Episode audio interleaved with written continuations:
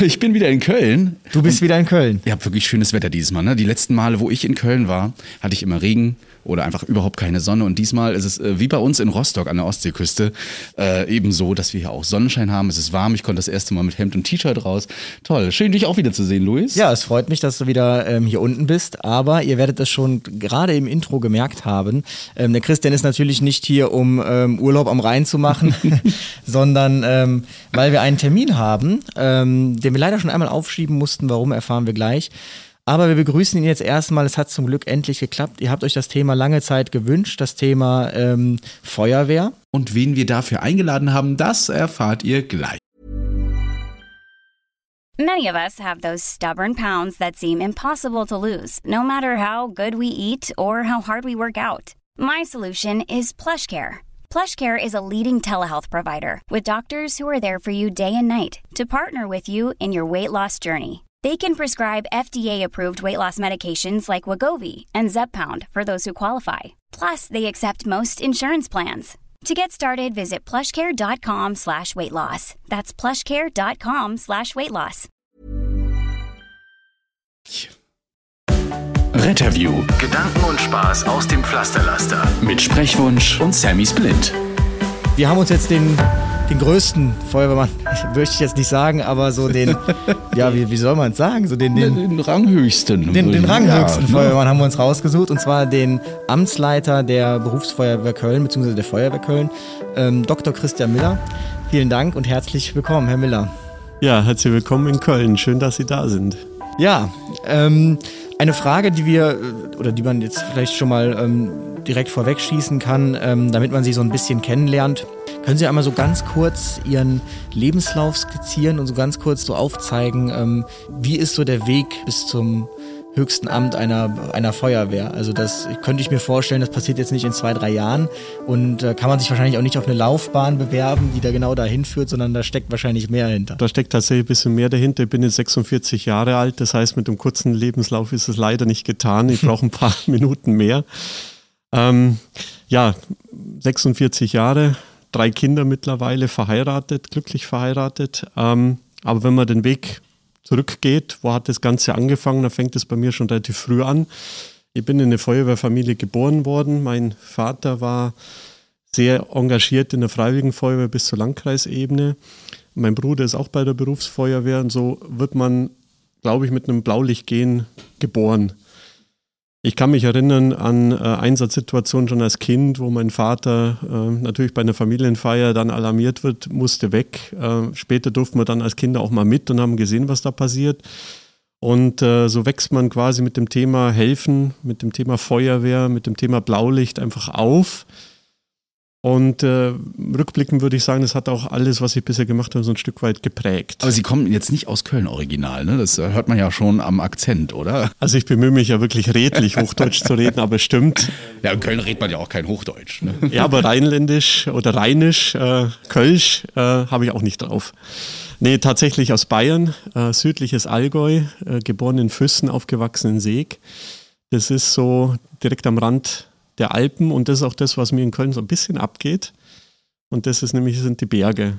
Aber ansonsten, ähm, der Weg, der mich natürlich hier nach Köln geführt hat, ähm, der hat natürlich auch ganz stark damit zu tun, ähm, dass ich äh, im, auf dem Land aufgewachsen bin, natürlich die Kameradschaft bei der Freiwilligen Feuerwehr, das Team, der Teamgeist, der dort herrscht, natürlich äh, kennengelernt und schätzen gelernt habe.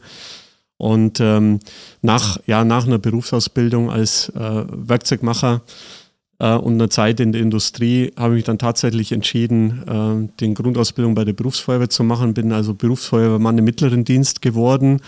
Habe dann auch äh, eine Zeit lang im Einsatzdienst auf der Feuerwache gearbeitet, um dann eben auch, äh, wie es viele junge Leute, glaube ich, mit Anfangs 20 damals machen, den weiten Blick in die Zukunft zu wagen und zu sagen, ja, wie geht es hier eigentlich jetzt weiter? Mir hat der Job äh, auch damals riesig Spaß gemacht, abwechslungsreich. Aber ähm, ich hatte ähm, den dringenden Wunsch damals ähm, zur Universität zu gehen und dort Chemie und Biochemie zu studieren, was ich auch gemacht habe. Und zwar an der Ludwig-Maximilians-Universität in München. Und äh, das war eine, eine Zeit, die hat mich auch sehr, sehr stark geprägt, ähm, weil ich eben zum Thema Chemie und eben Biochemie ähm, dann die wissenschaftliche Seite äh, entdeckt habe. Und das war auch der Grund, warum ich dann nach dem Master nicht gesagt habe, ich muss unbedingt zur Feuerwehr, sondern ich habe gesagt, ich möchte unbedingt als Wissenschaftler arbeiten. Und das habe ich dann auch mehrere Jahre lang gemacht, fast vier Jahre lang am Genzentrum der Universität in München, also klassisch ähm, biochemische Grundlagenforschung, hat mir riesig Spaß gemacht. Aber auch da gab es dann einen Punkt, ähm, als die Promotion in greifbarer Nähe war, äh, die Entscheidung, wie geht es weiter. Und da habe ich auch äh, für, sich, für mich persönlich so eine Zäsur gemacht. Ich habe zurückgeblickt und habe gesagt, mein bestimmendes Thema ist immer schon Feuerwehr gewesen. Auch, ich kann mir an einen Fall erinnern, da äh, bin ich auf dem Weg nach München äh, gewesen, da war die Alarmierung eines Lkw-Unfalls, da habe ich dann auf dem Weg zur Arbeit umgedreht und habe quasi dann im in meinem Heimatort diesen LKW-Unfall mit meinen Kollegen, mit meinen Kameraden zusammen abgearbeitet und bin danach dann wieder ins Labor gefahren. Und das war für mich so ein Schlüsselerlebnis, zu sagen, also wenn es möglich ist, dann möchte ich beides machen, Wissenschaft und Feuerwehr. Und das war auch genau das, das Thema, das bestimmte Thema, warum ich damals mich fürs Referendariat in Köln entschieden habe. Ich muss dazu sagen, ich habe mich auch nur in Köln beworben. Wenn es hier nicht geklappt hätte, wer weiß, wo ich jetzt heute sitzen würde. Ähm, habe damals dann das Referendariat äh, hier in Köln gemacht, ähm, konnte dann nach dem Referendariat auch hier die ersten beruflichen Schritte im höheren Dienst tun. Und ähm, was habe ich hier vorgefunden? Eine Stadt, total lebendig, ähm, Veranstaltungsstadt, Karneval, Kölner Lichter. Ähm, jetzt haben wir wieder Sommer, ähm, unglaublich viele Veranstaltungen, die in der Stadt normalerweise sind. Ähm, aber eben auch die andere Seite, eine Millionenstadt, eine pulsierende Millionenstadt, die Herausforderungen hat, einerseits im Rettungsdienst, im Brandschutz, aber eben auch, wenn man guckt, hier Industrie, chemische Industrie. Und da war mein Anknüpfpunkt als Biochemiker und Chemiker äh, zu sagen, in einem äh, Chemiestandort wie Köln kann ich beides machen, Wissenschaft und Feuerwehr. Und äh, das habe ich hier auch vorgefunden. Und ähm, zwischendurch ähm, hat es nochmal ein sehr, sehr spannendes Jobangebot gegeben aus der Bundeswehr heraus.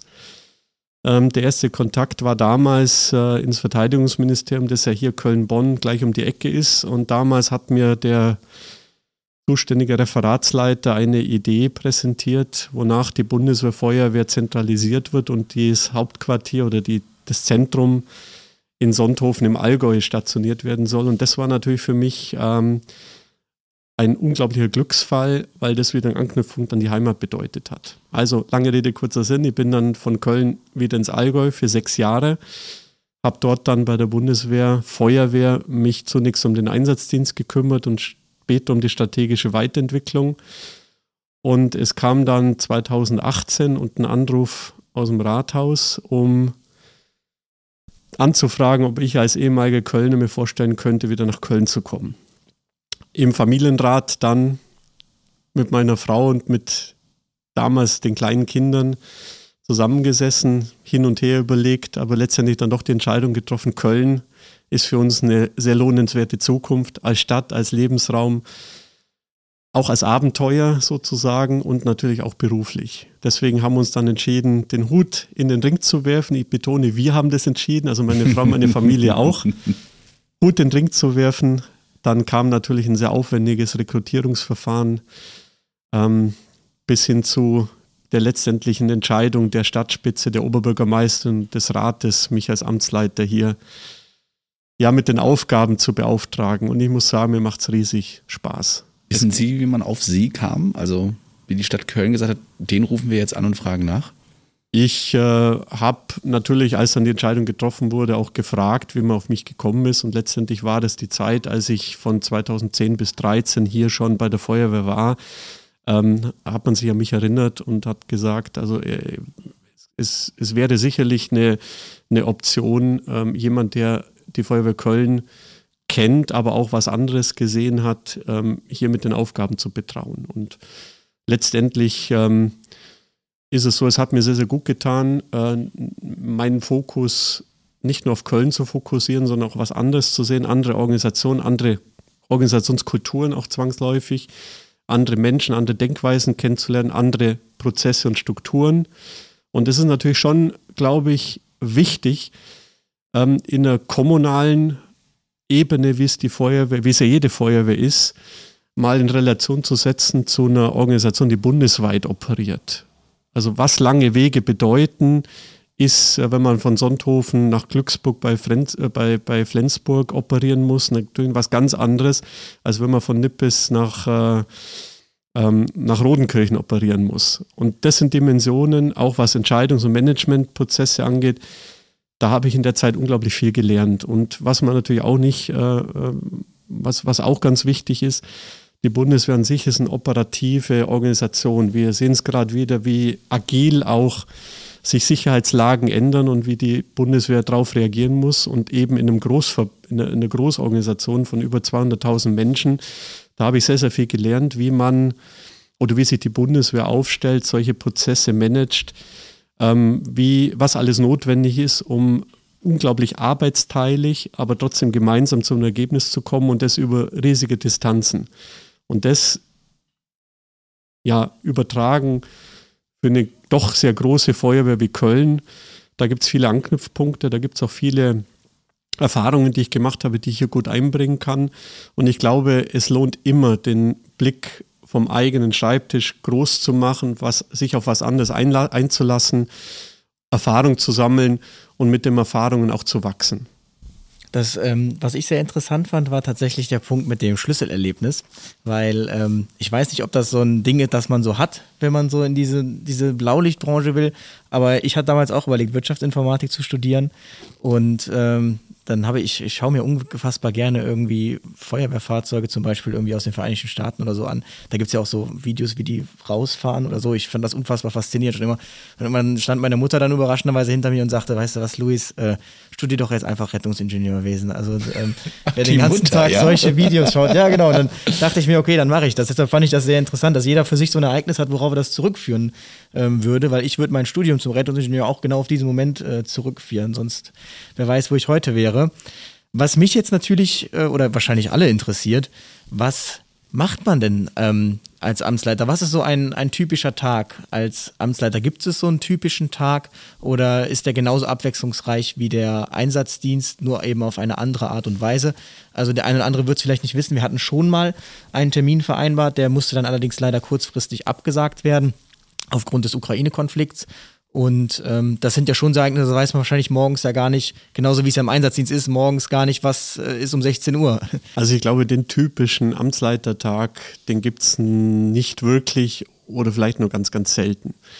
Also was äh, ich natürlich habe, ich habe natürlich eine Tagesplanung, ich habe unglaublich viele Termine und ich strukturiere mir meinen Tag, meine Woche natürlich sehr stark durch, um einfach effizient zu sein. Ähm, es gibt aber jeden Tag Unwägbarkeiten. Das kann sein, also bei der Flüchtlingssituation war es so, ich war mit meiner Familie unterwegs, Sonntagmittag. Um äh, kurz nach 1 Uhr kam ein Anruf von der Oberbürgermeisterin, äh, die sagte, wir haben eine, ähm, eine Situation am Hauptbahnhof, wo äh, mehrere hundert, es waren über 200 Geflüchtete erwartet werden. Und äh, wir müssen Strukturen schaffen, um die Geflüchteten zu versorgen. Dann habe ich gesagt, kein Problem, machen wir. Feuerwehr ist zum Feuerlöschen da, wir machen das. Und äh, so hat sie natürlich dann nicht bloß der Sonntag anders gestaltet, sondern auch mindestens die sechs Wochen danach. Warum?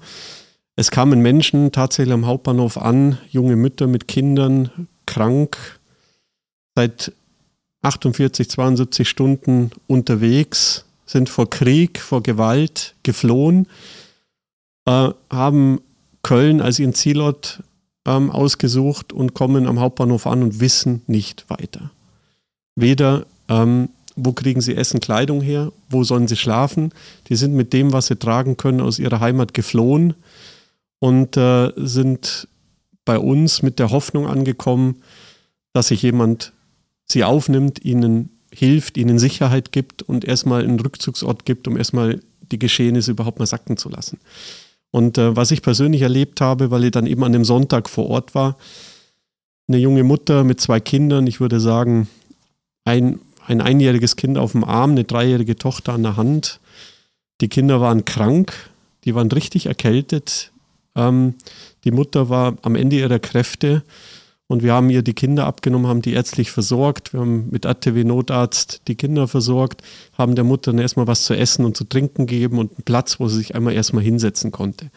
Und da ist die ganze Last von dieser Familie abgefallen. Und wenn man sich dann noch vorstellt, wovor diese Menschen geflohen sind, Zerstörung, Gewalt, Angst und Tod, und wenn man sich auch noch Gedanken macht, dass äh, die, die Ehemänner, die Familienväter nicht mehr ausreichend, ausreisen durften ähm, und in der Ukraine ähm, ihr Land verteidigen, dann glaube ich, wird einem so vollkommen klar, in welcher Dimension wir da sind. Und das ist aber genau auch das, was uns aber ja angetrieben hat, nicht bloß mich, sondern alle anderen, die jetzt da geholfen haben, äh, die direkt konfrontiert wurden mit diesen Situationen, mit diesen persönlichen Schicksalen. Wir haben einfach die Ärmel hochgekrempelt und haben rund um die Uhr gearbeitet, damit wir den Menschen ihr Leid so ein bisschen lindern konnten.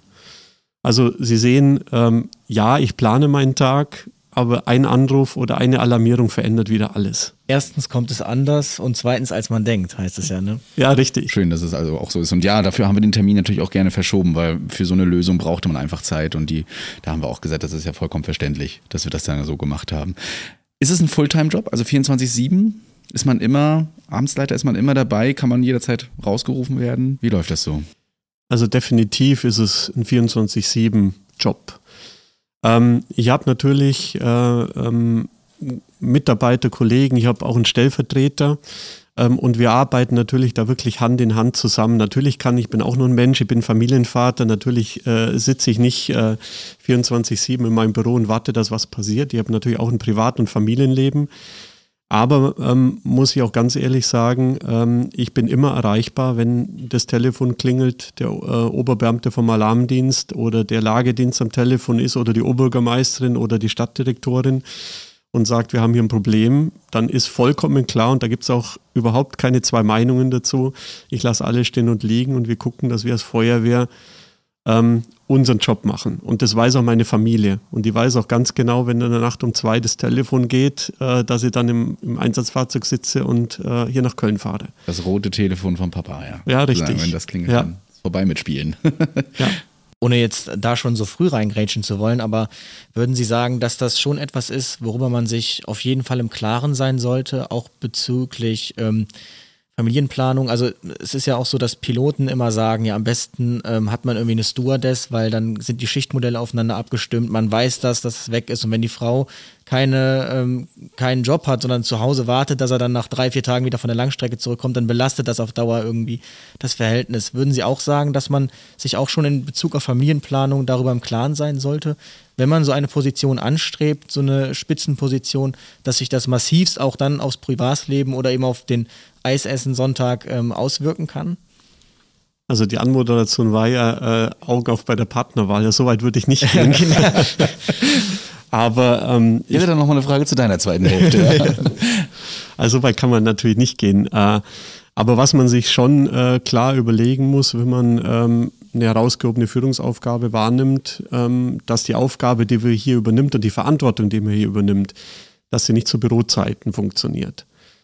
Ähm, Gewalt im Rettungsdienst, ähm, ähm, Eigenunfälle, äh, Personen, Einsatzkräfte, die verletzt werden, das passiert einfach. Da kann man, das Risiko ist im Job dabei.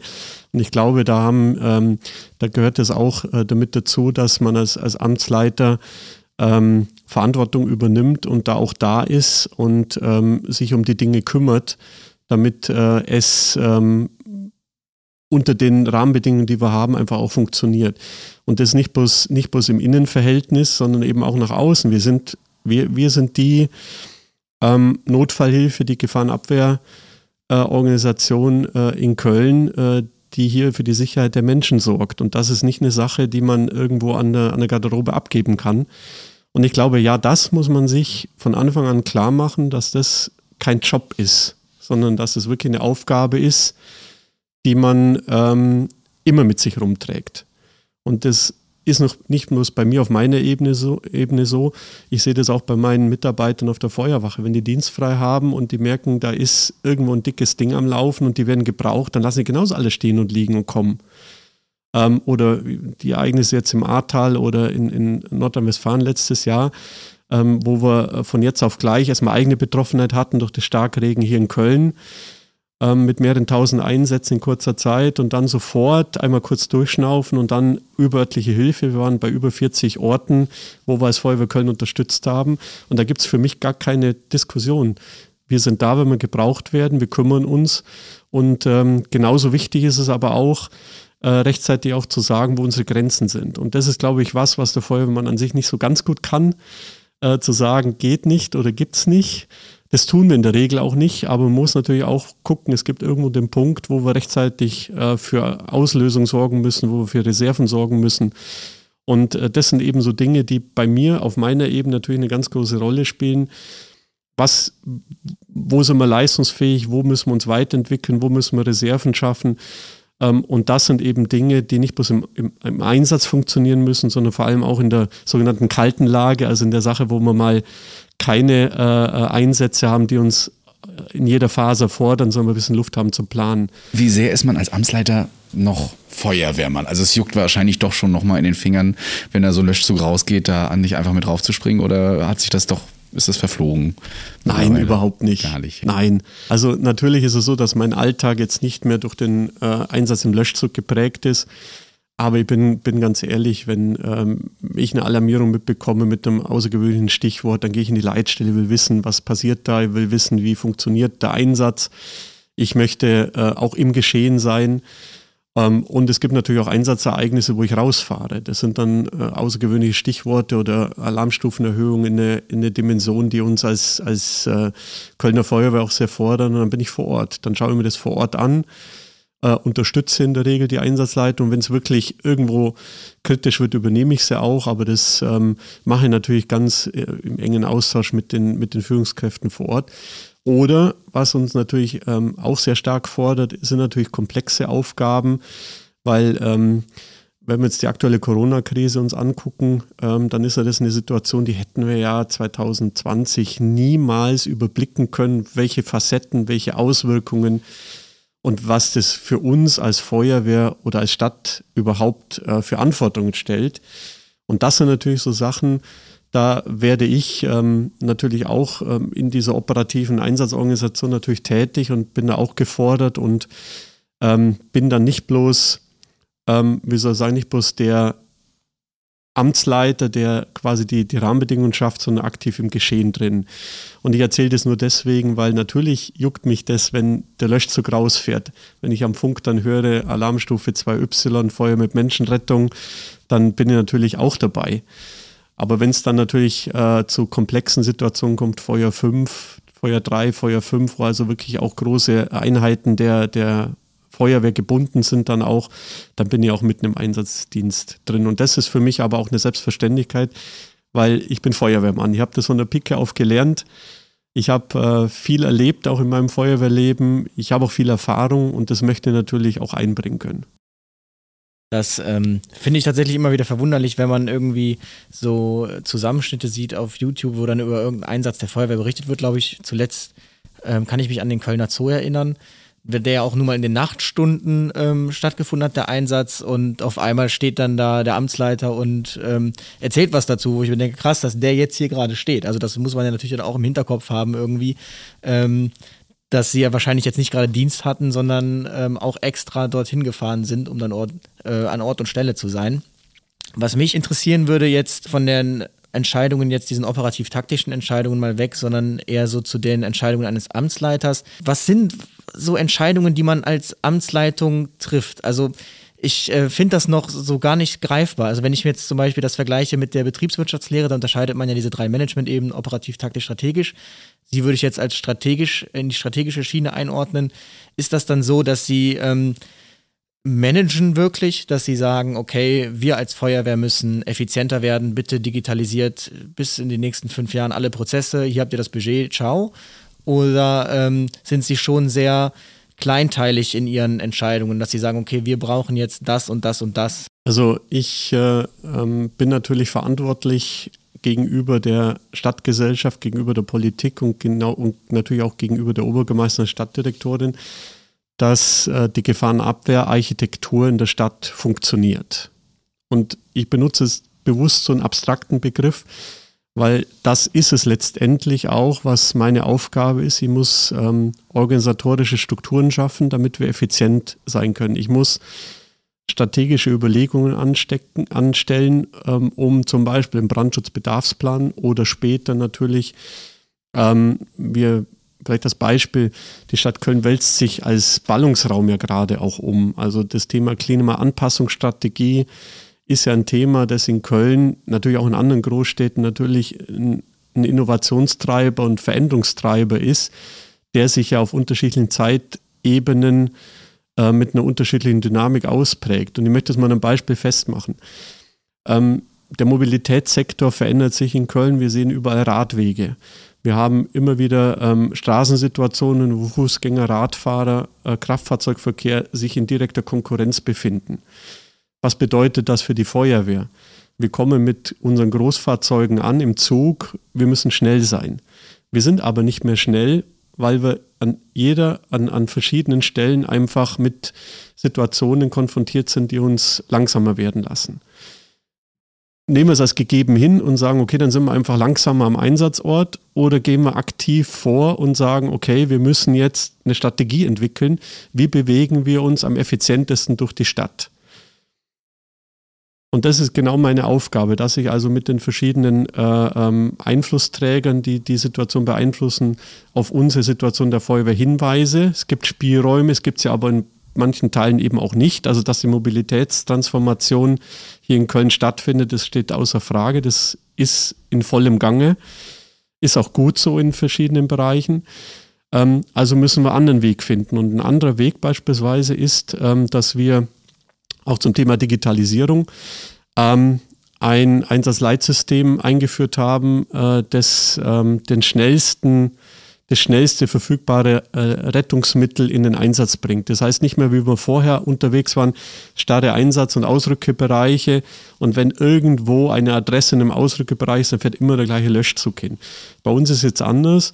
Da ist ein sehr aufwendiger Algorithmus dahinter, der guckt, wie, wie ähm, das schnellste verfügbare Einsatzmittel zum Einsatzort kommt.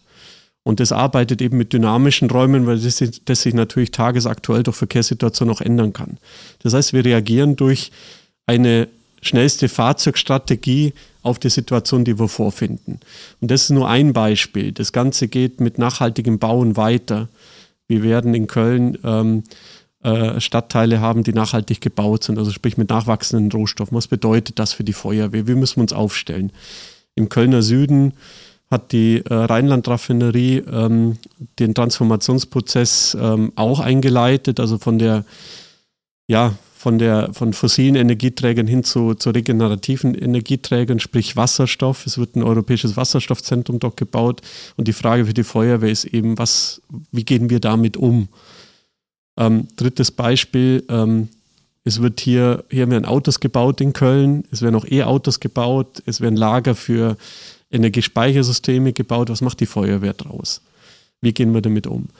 Und das sind, sagen wir so, mittelbare, unmittelbare Auswirkungen einer Transformation, die sich hier in der Stadt schon in, in verschiedenen Bewegungen auf verschiedenen Zeitebenen ähm, einstellt, wo wir Lösungen finden müssen.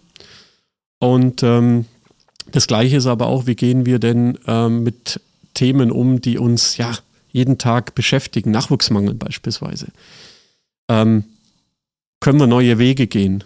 Also Nachwuchsmangel heißt, ähm, wir haben mit Demografie zu kämpfen, wir haben damit zu kämpfen, dass wir äh, Menschen für unseren Job begeistern können, äh, für, die, für den Dienst bei der Feuerwehr begeistern können.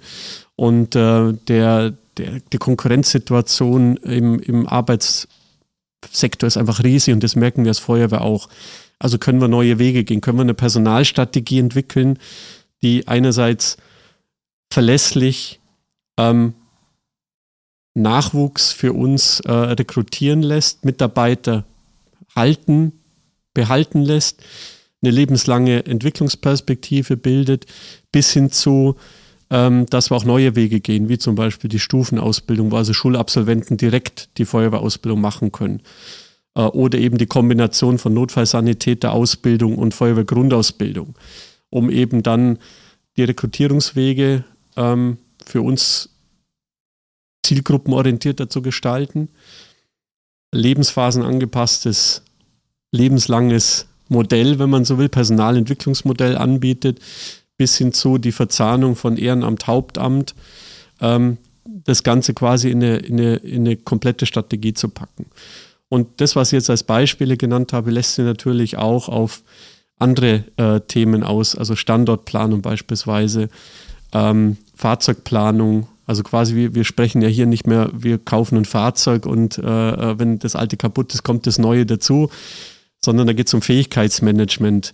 Das heißt, ähm, können wir Standards einsetzen? Wir beschaffen jetzt gerade Hilfeleistungslöschfahrzeug, äh, Hilfeleistungslöschfahrzeuge im Paket. Das ist jetzt nicht die große Innovation insgesamt in der Feuerwehrwelt, weil viele andere äh, Kommunen machen das schon längst.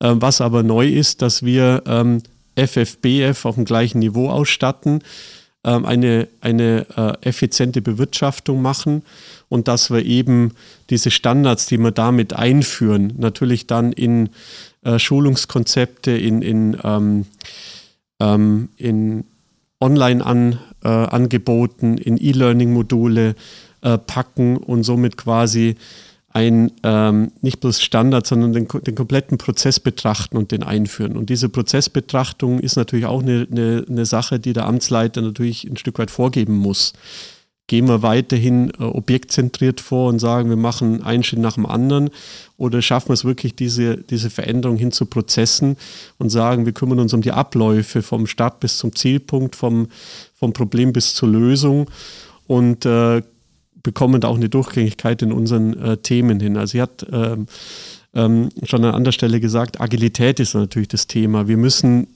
auf die Veränderungen, die auf uns von außen einprasseln, flexibel reagieren können aber wohl, und das ist wirklich auch ein ganz wichtiges Thema, mit den Ressourcen, die wir haben. Also ich glaube, das geht mir so, aber es wird meinen Amtsleiterkollegen in allen Kommunen so gehen. Wir werden nicht unendlich viel Personal rekrutieren können, um auskömmlich so viele Menschen in unserem System zu haben und alle Aufgaben gleichzeitig bewegen zu können. Es wird immer sein, dass wir ein Missverhältnis zwischen ja, äh, Menschen, die bei unserem System eine Aufgabe übernehmen und wirklich die Aufgabenfülle bei der Feuerwehr haben. Und das muss ähm, in Strukturen gepackt werden, das muss in, in Ziele gepackt werden, das muss in ähm, gemeinsame Abläufe gepackt werden. Und Sie sagten vorher strategische Ebene, ja, das muss in Normen gepackt werden, auf normative Ebenen gepackt werden und vor allem eben auch in Richtung gepackt werden. Weil wenn man das nicht tut, dann passiert ja Folgendes, dass ähm, viele ähm, viele operative Aufgaben dann gleichwertig nebeneinander wach, wahrgenommen werden. Und es führt irgendwann mal dazu, dass wir nicht mehr zum Ergebnis kommen, weil wir zu viel gleichzeitig machen. Das heißt, Fähigkeiten als Schwerpunkte begreifen, ähm, die Dinge vom Ende her denken, die Ressourcen zusammenzuführen, um dann eben gemeinsam, und ich hatte ja schon eingangs gesagt, das ist eine Teamleistung, um als Team in eine Richtung zu gehen, um damit auch die, die Ergebnisse zu liefern. Und ich habe jetzt viele Beispiele genannt, aber auch viel Abstraktes genannt. Genau das ist der Spagat ähm, auf der Amtsleiterebene mit den Entwicklungen, die in so einem Ballungsraum stattfinden, die richtigen Schwerpunkte zu setzen, das Ganze in Ziele zu überführen und die Rahmenbedingungen zu schaffen, damit man die Ziele auch erreichen kann muss man, glaube ich, betonen. Das ist ja noch nicht mal die ganze Komplexität des ganzen Entscheidungsapparates hier, der hier so abläuft. Also ich komme aus einer 250.000 Einwohnerstadt und äh, stelle mir das schon mal hochkomplex vor, wenn ich mir dann hier Köln angucke und das hier so höre, dann denke ich, wow, also wie will man das alles bewältigen? Aber man schafft es ja hoffentlich irgendwie. Um da jetzt mal direkt ja. anzuknüpfen, also Sie haben ja schon von so einem Spagat gesprochen. Ähm, wie schwierig ist da auch dann der wahrscheinlich noch weitere Spagat, sich in irgendeiner Form auch nahbar zu machen für den äh, mittleren Dienst oder für den gehobenen Dienst. Also das ist ja nun mal schon sehr abstrakt und das sind ja wahrscheinlich Fragestellungen, die den mittleren Dienst jetzt konkret nicht so rumtreiben. Also das neue Löschfahrzeug wahrscheinlich schon, aber jetzt sowas wie die Agilität, das betrifft ihn wahrscheinlich irgendwann mal, ob er das dann so wahrnimmt, ähm, dass das mal ganz oben getroffen wurde, diese Entscheidung. Und ähm, ich habe oder ich kann mich erinnern, als ähm, dieser Amtswechsel hier stattgefunden hat, da hatte ich so ein bisschen den Eindruck, auch wenn das ein großer Vergleich ist, aber als wenn, wie wenn ein neuer US-Präsident gekommen ist. Also auf einmal war eine riesige Aufbruchsstimmung und alle haben noch darüber geredet, wie ist er denn und was macht er denn? Und irgendwie hatte ich auch den Eindruck, sie wurden dann, oder man wird dann mit mehr oder weniger der kaum zu leistenden Erwartungen konfrontiert, jetzt jedes Problem, mit dem man sich vielleicht vorher konfrontiert gesehen hat, jetzt zu lösen. Ähm, Und da schließt sich dann die Frage an, ist das überhaupt möglich? Ist das Ihre Aufgabe? Ähm, wie viel Dr. Miller kann man denn überhaupt sein in der Feuerwehr? Also, ähm, ich kann ja nur sagen, was, was meine, mein Antrieb ist oder meine, meine Philosophie dahinter. Ähm, für mich ist Feuerwehr immer eine, eine Teamleistung.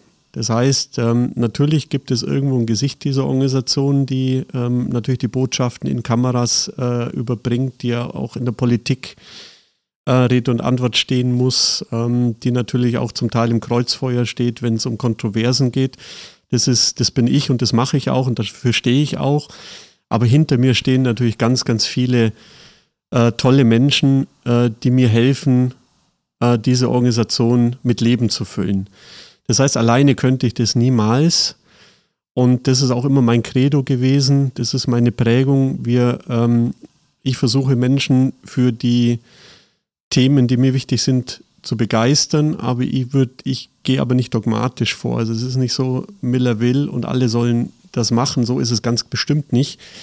Sondern äh, was mir wichtig ist, ähm, ich habe eine Idee und die muss ich auch wälzen. Das ist vielleicht der Wissenschaftler in mir querdenken, kreativ sein, eine Idee entwickeln und dann spreche ich aber diese Idee mit, mit vielen Menschen durch, mache mein Bild und äh, versuche auch alle mitwirken zu lassen, die einen Beitrag leisten können dazu. Und das schafft aus meiner Sicht eine, eine Nähe zu, ähm, zu den Menschen, die ja die Wissensträger sind. Also ich ähm, habe mit Themen zu tun, wo ich in der, im Endeffekt zwar große Entscheidungen treffen muss, aber nicht immer die Details kenne. Aber die Wissensträger, die Erfahrungsträger, die, die viel länger bei der Feuerwehr oder Feuerwehr Köln sind als ich, das sind ja die Wissensträger und die nehme ich mit. Ich versuche immer wieder die Themen äh, äh, so auch ähm, an, an die verschiedenen Mitarbeiter zu adressieren. Das mache ich natürlich nicht immer persönlich. Das ist klar, da ist der Laden einfach zu groß. Aber ich versuche Projekte aufzusetzen, ich versuche ähm, Beteiligungsformate zu machen. Ähm, manchmal haben wir die Zeit dazu, wirklich auch mehrere Runden der Beteiligung zu machen. Manchmal gelingt das nicht, weil wir einfach schnell entscheiden müssen. Aber ähm, letztendlich ähm, ist es eine Teamleistung, die ich auch versuche wirklich zu befördern. Deswegen die Frage, wie viel Miller steckt da drin, ähm, würde ich gar nicht so beantworten wollen, weil es geht letztendlich darum, dass mein Job ist, wie bringe ich alle anderen eigentlich dazu, sich um das Thema, um das Problem zu kümmern und vielleicht auch meine Ideen aufzugreifen oder zu sagen, nee, Herr Dr. Miller, das war jetzt völliger Kappes, äh, es gibt eine viel bessere Lösung. Und dann sage ich, okay, dann lassen wir uns drüber reden. Und es ist schon das eine oder andere Mal gewesen, dass also meine, meine Lösung äh, nicht die Lösung war und wir andere Lösungen gemacht haben. Aber ich glaube, das macht dieses Interdisziplinäre, dieses Arbeiten im Team, das macht es auch aus. Ähm, ja, wir hatten äh, zu meinem Dienstantritt natürlich eine schwierige Situation in der Feuerwehr Köln. Ähm, es ist so, dass viele Mitarbeitende äh, über verschiedene Kanäle natürlich Veränderungsbedarfe artikuliert haben. Jetzt kann man sicherlich äh, geteilter Meinung sein und muss wahrscheinlich auch geteilter Meinung sein, wie die Veränderungsbedarfe artikuliert wurden. Was aber, glaube ich, ganz wichtig ist, dass sie artikuliert wurden, weil die haben natürlich mir und vielen anderen auch die Möglichkeit gegeben, zu sagen, wo drängt denn der Schuh am meisten, wo drückt der Schuh am meisten und ähm, äh, damit wir überhaupt uns um die Themen kümmern können. Und um jetzt ähm, versuchen oder zu versuchen mal zu, zu zeigen, äh, was, was ähm, nach wie vor heute passiert. Also wir haben natürlich viele Themen, die schnell zu entscheiden waren und schnell umzusetzen waren, die haben wir auch umgesetzt. Ähm, Themen, die natürlich erstmal dazu führen, dass wir Rahmenbedingungen schaffen müssen, äh, beispielsweise neues Dienstmodell. Das war natürlich 2019 ein Riesenthema. Herr Dr. Miller, wir brauchen einen 24-Stunden-Dienst. Und dann sind Ihre Probleme als Amtsleiter alle gelöst. Ja. Ich habe gesagt, ja, schön wär's. Äh, was haben wir gemacht? Es gibt eine Arbeitsgruppe. Ich habe mich heute früh mit äh, den Kolleginnen und Kollegen zusammengesetzt im engen Dialog. Da sind Vertreter aus der Feuerwache, aus der Direktion, aus dem Personalrat, aus ganz verschiedenen Bereichen dieser Feuerwehr. Die sitzen bei mir zusammen, mit mir zusammen. Wir diskutieren offen über Lösungsmöglichkeiten.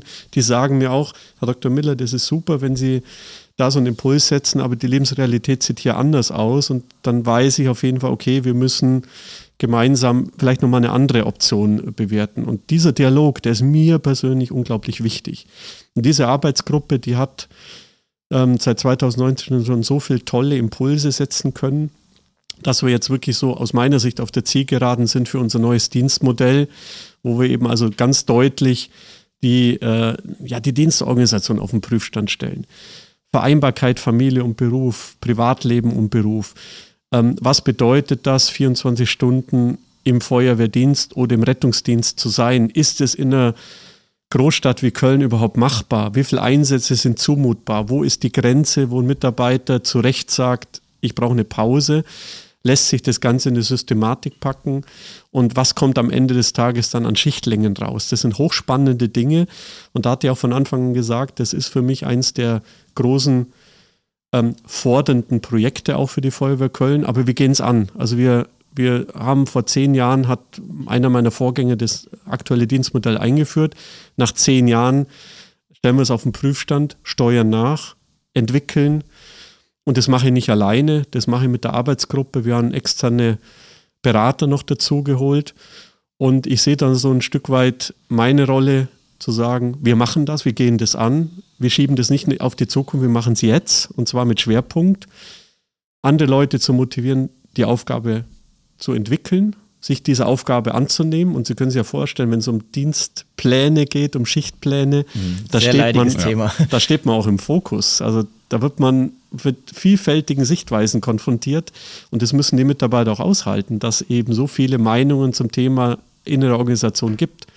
Aber dann eben auch zum Punkt zu kommen, zum Ergebnis zu kommen, externe Begleitung durch Arbeits- und Organisationswissenschaftler, die uns also quasi auch die, ja, die Hilfestellung geben, äh, ein gutes Dienstmodell, nachhaltiges Dienstmodell zu erstellen. Und letztendlich ist klar, ich muss entscheiden, die Personalräte entscheiden mit mir mit.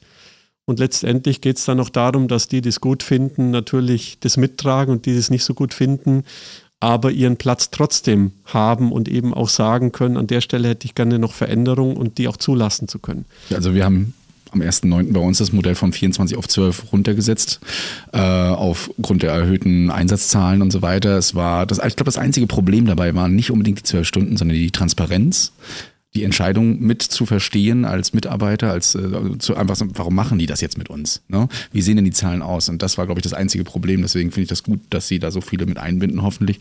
Und ähm, man dann eben auch sagt, okay, ich kann es verstehen. Also das ist, glaube ich, das größte Ding, weil da, kommen so viele Gerüchte auf und so viel Eigendynamik und dann bauscht sich das auf und irgendwann ist der da oben, wie man das so sagen kann, der Böse einfach nur. Ne? Der hat es so entschieden, fertig.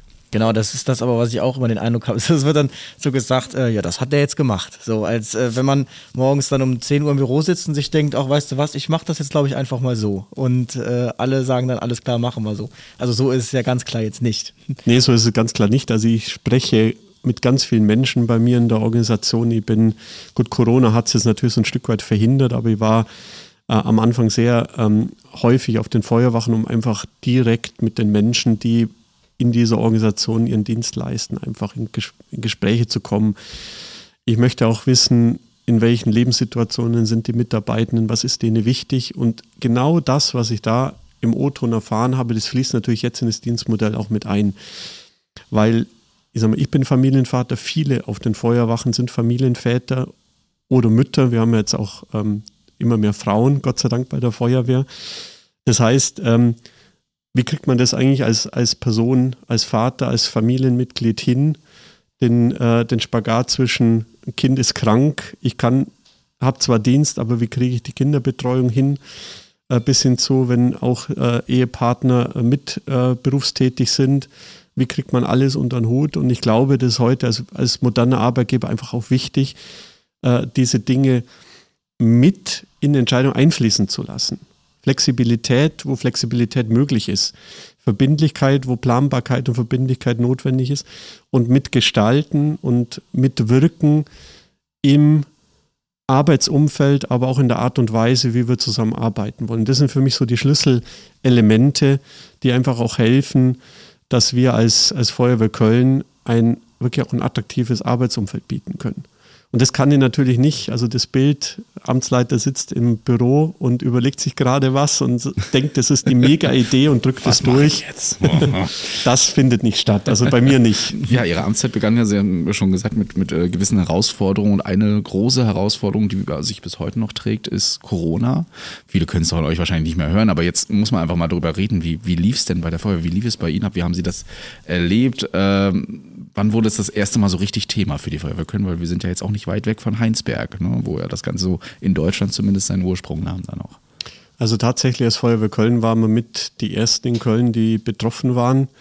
Also ich persönlich ähm, als Biochemiker habe mir hier vielleicht einen Vorteil, was ja eine medizinische Lage so ein Stück weit ist. Ähm, habe äh, im Dezember natürlich schon die Botschaften über die WHO gehört und auch gesehen und habe mir da schon so ein Bild gemacht, weil vielleicht mal ein Satz dazu.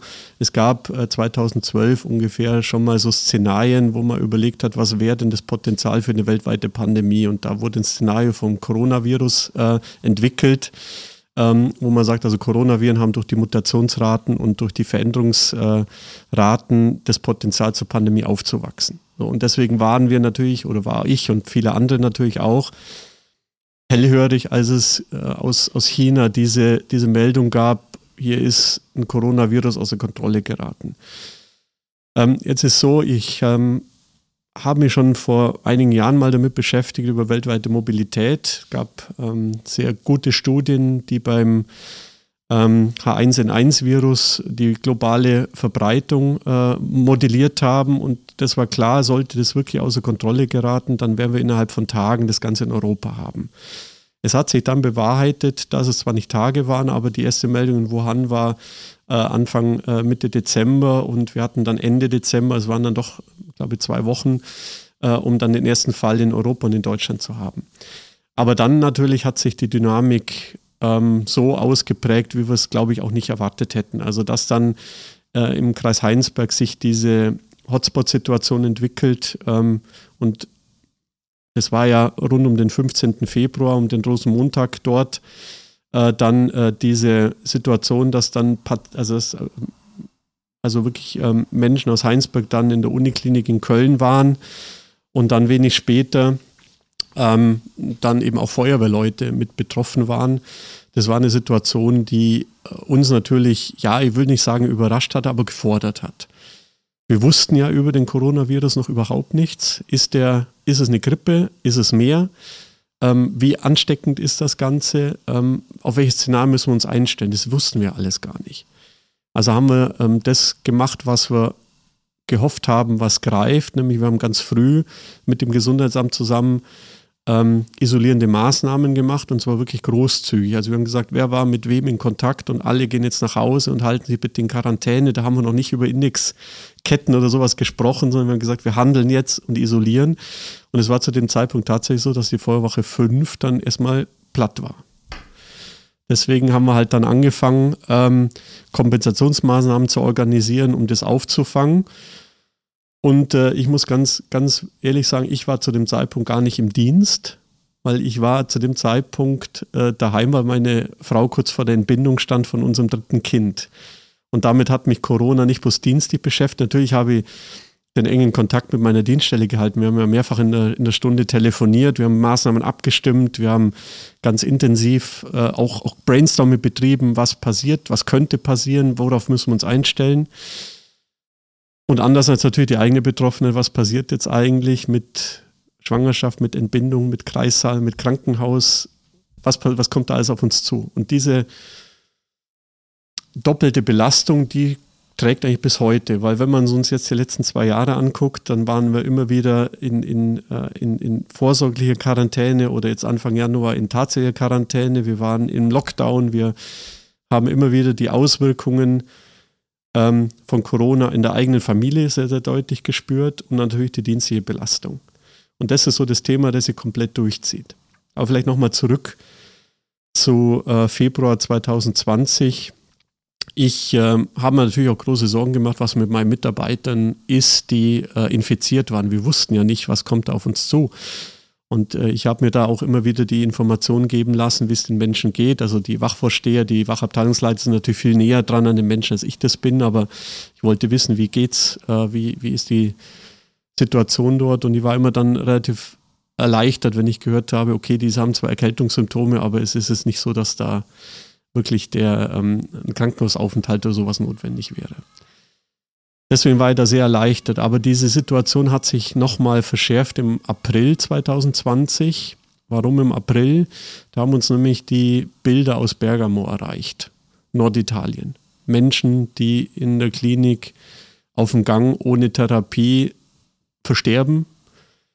Wir haben dann ähm, Informationen bekommen aus Bergamo, die dann auch gesagt haben, pass bitte im Rettungsdienst auf, das könnte ein Virusvektor sein, das könnte in die Klinikstruktur auch Viren einbringen, passt da bitte auf. Wir haben uns die Köpfe zusammengesteckt und haben dann eine Idee entwickelt, wie wir in Köln damit umgehen. Da ist das medizinische Einsatzteam, das MET-Projekt entstanden, dass wir gesagt haben, wir, wir, wir nehmen jetzt äh, Rettungsmittel aus dem Regelrettungsdienst raus, die äh, versuchen, möglichst eng an die Patienten, Covid-Patienten ranzukommen, die zu versorgen, aber möglichst ähm, in, der, in der häuslichen Struktur zu, zu helfen. Und ähm, haben das dann später aufgeweitet äh, mit einer Telemetrie-Komponente. Also das heißt, wir haben Geräte beschafft, die in der Lage sind, die Daten, die am Patienten äh, erzeugt äh, oder erhoben werden, dann in die, in die Leitstelle und äh, zu einem Telearzt zu transportieren, sodass man dann eben einfach auch Masse machen kann. Weil wir waren mit den zwei Rettungsmitteln NF und RTW irgendwann wirklich an der Kapazitätsgrenze. Und mit, de, mit dieser Entscheidung, äh, Telemetrie einzusetzen, waren wir plötzlich in der Lage, jeden äh, RTW dort in diese Aufgabe MET reinzubringen. Und in der Summe, ich weiß nicht, es gibt viele ähm, Faktoren, die da eine Rolle spielen, sei es die Kliniklandschaft, sei es ganz viele Faktoren. Aber Köln steht heute mit einer, mit einer deutlich unterdurchschnittlichen äh, Sterberate, was Corona angeht, da. Und vielleicht, vielleicht, also ich weiß es nicht, aber vielleicht hat unser Konzept MET dort einen Beitrag geleistet, dass es eben für die Menschen besser ausgegangen ist. Ähm, Corona hat dann natürlich dazu geführt, dass Lieferketten zusammengebrochen sind. Wir mussten also direkt über Kontakte, die wir hatten, beim Hersteller in China äh, Schutzkleidung beschaffen, äh, über Lufttransport nach Köln bringen. Das sind äh, ähm, also wirklich organisatorische Meisterleistungen, die da meine Mitarbeiter geleistet haben, die also immer wieder aufs Neue neue, neue Türen aufgemacht haben und dann doch geschafft haben, dass wir also nicht bloß die Feuerwehr ausstatten, sondern ambulante Pflegedienste, alten Pflegeheime und zum Schluss auch Kliniken, weil überall der Engpass war. Genau, muss ich ja vor Augen führen. Äh, die, die Feuerwehr Köln war natürlich wahrscheinlich nicht die einzigen, die jetzt äh, unbedingt Masken haben wollten. Ne? Äh, eine kleine Anmerkung zu vorhin, weil Sie ja sagten, 2012 hat man schon mal ein Szenario angespielt, bevor es falsch in der Presse steht. Covid-19 gibt es erst seit 2020, 19. Aber den Stamm der Coronaviren, den gab es schon vor 2012. Da kennen wir also das war ja schon mal groß da. Bloß es gibt einige, die hören das und sagen dann, wie 2012 haben die sich schon mal über Coronavirus unterhalten. Ähm, nur damit ihr das draußen mal wisst. Wo sind denn die Herausforderungen heute mit Corona? Ich bin gestern angereist hier, die erste Bemerkung, die ich bekommen habe am Schalter, ist, sie dürfen die Maske gerne jetzt hier absetzen. Was ist, äh, wir jetzt hier gerade, man hört es ja wahrscheinlich auch so ein bisschen, ich, äh, wenn ich so am Mikrofon reibe, wir haben auch hier noch Masken auf bei der Feuerwehr. Und äh, das wird wahrscheinlich noch so bleiben hier? Oder wie, welche Herausforderungen hat man jetzt als Feuerwehr, als Amtsleiter insgesamt im Rettungsdienst, sowohl in der Feuerwehr? Also tatsächlich, ähm, wir haben jetzt momentan die Phase, um ähm, den Eigenschutz sicherzustellen, sage ich jetzt mal. Weil warum ist es heute, also es war immer schon wichtig, den Eigenschutz nach vorne zu stellen, warum ist es heute wichtiger denn je? Weil wir gerade in einer Hochinzidenzphase sind. Das heißt, wir haben so viele ja, Infektionen wie, wenn man die letzten zwei Jahre anguckt, wie die ganzen Phasen vorher nicht.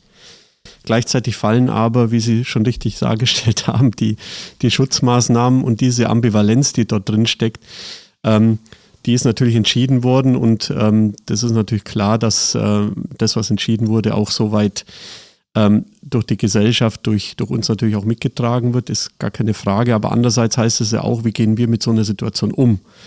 Und wir äh, hatten jetzt die letzten rund sechs Wochen eine sehr schwierige Phase bei uns in der Feuerwehr Köln, weil wir Corona-bedingt unglaublich hohe Ausfälle hatten. Es waren zwar glücklicherweise alles milde Krankheitsverläufe, aber wir hatten äh, über 300 Einsatzkräfte, die Corona-bedingt nicht im Einsatz waren. Und das sind, wenn man denkt, dass es rund 1000 Einsatzkräfte in der Berufsfeuerwehr sind, 300, 30 Prozent ungefähr, dann ist es schon eine Sache, die uns sehr, sehr gefordert hat. Und aus der Lehre heraus setzen wir also große, große Schwerpunkte, uns ähm, selbst zu schützen. Das heißt, im Innendienst umsitzen wir hier mit Maske. Gibt es die Maske? Es gibt auch ein eigenes Kontaktmanagement. Das heißt, sobald bei uns bekannt wird, dass ein Mitarbeiter krank ist, wird der Dienst befreit. Da reden wir noch nicht über angeordnete Quarantäne oder Isolierung, sondern über Dienst befreit. Das heißt, im dienstlichen Kontext gibt es keine Kontakte mehr. Und er bleibt äh, so lang oder die Person bleibt so lang zu Hause, bis wirklich eine Freitestung erfolgt ist.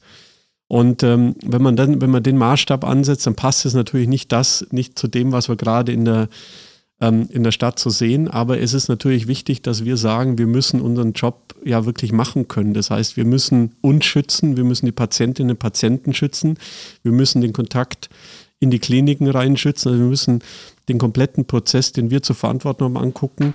Und da gilt es eben auf jeden Fall darum, ähm, die Eigenresilienz an, erstes, an erster Stelle zu stehen. Und deswegen halten wir im Innenverhältnis an ganz hohen Hygienestandards fest, an Masken fest, an Kontaktbeschränkungen im Dienst. Also wir haben immer noch äh, Kleingruppen, die auf der Feuerwache zusammen sind, nicht mehr die großen ganzen Wachabteilungsverbünde äh, um eben, falls irgendwo ein Infektionsfall ist, ähm, den möglichst schnell zu begrenzen und zu isolieren. Wenn das außenrum alles zusammenfällt, das ist jetzt ganz äh, übertrieben dargestellt, aber. Ist schließlich eine kritische Infrastruktur, das darf man nicht vergessen.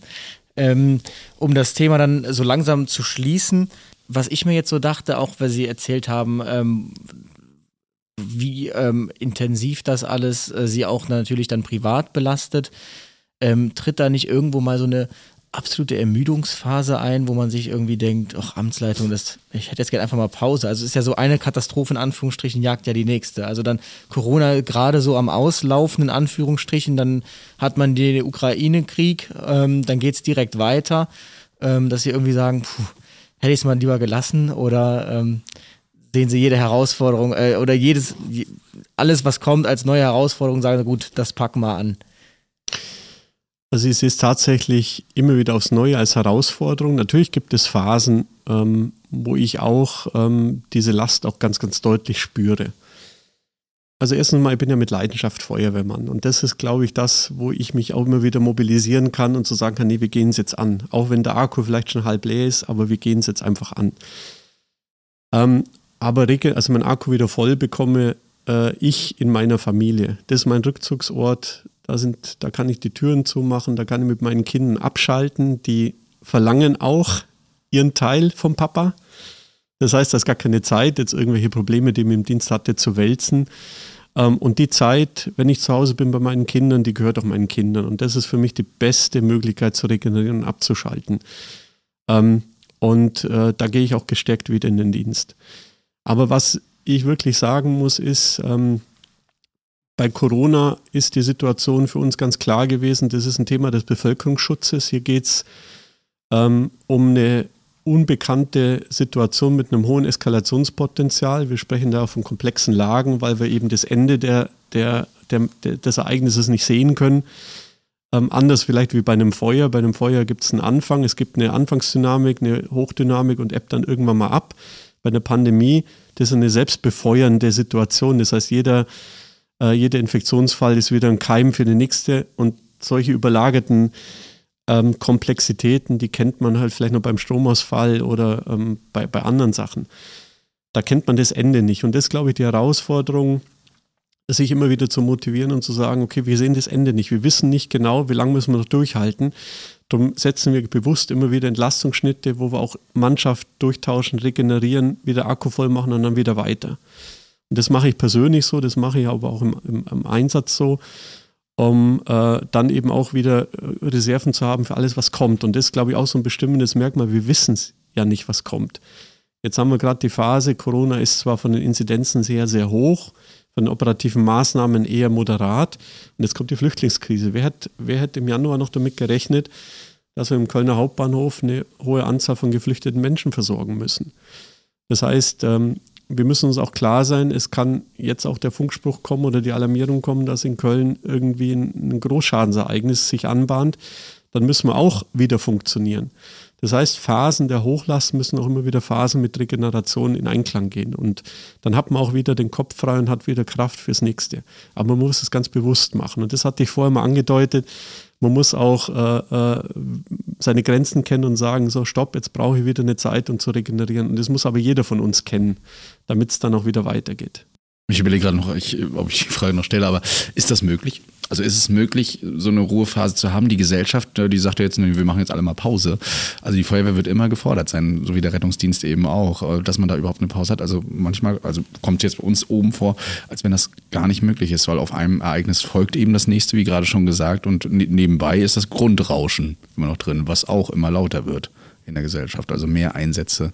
Ich weiß nicht, wie das hier in Köln ist, so ähm, von den Einsatzzahlen ähm, im Rettungsdienst bzw. in der Feuerwehr. Ist es merklich, dass es mehr wird? Ganz deutlich. Mhm. Also wenn man sich so die letzten Jahre anguckt, dann kann man so im Schnitt sagen, zwischen 3 bis 5,5 Prozent an Einsätzen jedes Jahr mehr.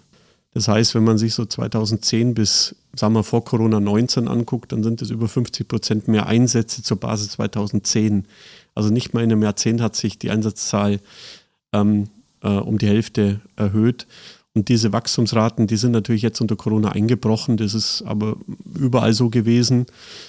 Ähm, die Ursachen für das, für das Phänomen kennen wir noch nicht in Gänze, aber wir sehen jetzt gerade heute in der Früh wieder, dass die Einsatzzahlen ähm, mit einer hohen Dynamik wieder auf das Niveau 2019 zusteuern und wahrscheinlich nochmal über, übertreffen werden. Das heißt, äh, das ist eigentlich gleich wieder eine ganz große Herausforderung, die mich also jeden Tag umtreibt. Einerseits, wann, wann funktioniert eine Feuerwehr denn? Die funktioniert, wenn genügend Menschen da sind, die nicht bloß auf der Funktion sitzen, sondern die sich gerade aktiv in der Regeneration bef äh, befinden. Also wenn man es mit Management-Termini äh, äh ausdrücken möchte, Personalausfallfaktor. Das heißt, für eine Funktion brauche ich fünf Mitarbeitende, um die Funktion sicherzustellen. Da ist natürlich einkalkuliert, dass es dienstfreies Personal gibt, das sich gerade in der Regeneration befindet. Das ist aber auch bei jeder Feuerwehr so. Nur wenn ich das Personal nicht habe, um diese Ausfallfaktor 5 wirklich aktiv auch zu haben, dann kommt der einzelne Mitarbeiter natürlich immer weniger in die Regeneration und mehr in den Dienst.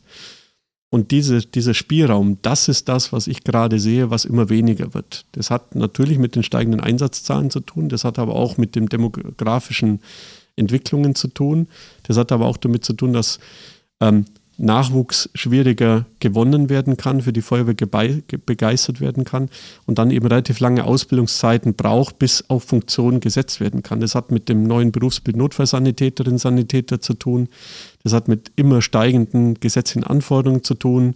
Das hat auch damit zu tun, dass ähm, immer mehr Zeit äh, aufgewendet werden muss, um überhaupt einsatzfähig zu werden. Und das alles in der Summe führt natürlich dazu, dass dieser Spielraum Menschen sind im Dienst, Menschen regenerieren sich, dass diese Reserven, dass die nahezu, ich will nicht sagen aufgebraucht sind, aber dass immer schwieriger wird, diese Reserven zu haben. Und da ist aber für uns also wichtig, diese Reserven wieder aufzubauen. Das heißt, Leute zu generieren, Leute zu rekrutieren, die Stellenausstattung, die ähm, ja einfach genügend Ressourcen im System zu haben, damit wir genau das stemmen können, dass Leute sich wieder regenerieren können, um dann wieder fit für das nächste zu sein. Und das gilt natürlich auf meiner Ebene genauso, deswegen habe ich einen Stellvertreter ähm, und ich habe natürlich auch Abteilungsleiter, die äh, mir auch eine ganz große äh, Last abnehmen, indem sie ganz viele ganz wichtige Aufgaben äh, äh mit hoher Selbstständigkeit wahrnehmen. Und wie gesagt, das Team ist ja nicht bloß, dass ich in das Team was reingebe, sondern ich bekomme ja unglaublich viel auch zurück. Und egal, ob das auf der Feuerwache ist, ob es die Direktion ist oder auch bei mir, ähm, dieses Team lässt uns überhaupt erst handlungsfähig werden, trägt uns, unterstützt uns gegenseitig und ich glaube, das ist letztendlich die lange Antwort auf die Frage. ähm, wie, wie, wie kann man sich regenerieren, wie kann man sich fit halten für alles, was da kommt. Many of us have those stubborn pounds that seem impossible to lose, no matter how good we eat or how hard we work out. My solution is PlushCare. PlushCare is a leading telehealth provider with doctors who are there for you day and night to partner with you in your weight loss journey. They can prescribe FDA-approved weight loss medications like Wagovi and zepound for those who qualify. Plus, they accept most insurance plans. To get started, visit plushcare.com slash weight loss. That's plushcare.com slash weight loss. Jetzt haben Sie ja bisher sehr oft erwähnt, dass Sie sehr gerne auch Wissenschaftler sind oder dass Sie äh, sehr, der Wissenschaft zugetan sind. Und ähm, es gibt ja hier in Köln das Institut für Schutz und Rettung. Und ähm, es laufen ja hier aktuelle Forschungsprojekte an diesem Institut. Also wir haben jetzt schon, glaube ich, ausreichend festgestellt, dass Feuerwehr nicht nur Feuerlöschen ist, sondern dass da ganz viel mehr hintersteckt. Ähm, woran forscht denn die Feuerwehr oder wo gibt es diese Verknüpfung aus Wissenschaft und Feuerwehr? Was laufen aktuell so für Forschungsprojekte? Können Sie das einmal so kurz vorstellen, das äh, ISR? Ja, das Institut für Schutz und Rettung, kurz ISR, äh, wurde 2020 gegründet. Ähm, und Motivation war dahinter, äh, nicht bloß weil ich natürlich einen hohen Anspruch an, an Wissenschaft und Feuerwehr als, als Synergie sehe, äh, sondern wir haben natürlich auch ganz viele Themen, die, für die es momentan keine Lösungen gibt. Ähm, und das fängt natürlich äh, zum Beispiel an, ähm, ein Forschungsprojekt, das wir letztes Jahr gestartet haben mit dem Fraunhofer-Institut zusammen. Das heißt, das Projekt heißt KIWIS, Kommunales Warn- und Informationssystem das Kiwi-System soll eine Lücke schließen, die wir heute haben. Also wir haben ähm, bei einer Großschadenslage Sirenen, auch in Köln fast 140 Sirenen, die wir aktivieren können, die wecken. Das heißt, hier ist ein Ereignis, bitte schalten Sie ähm, Radio, Medien ein, um mehr Informationen zu bekommen.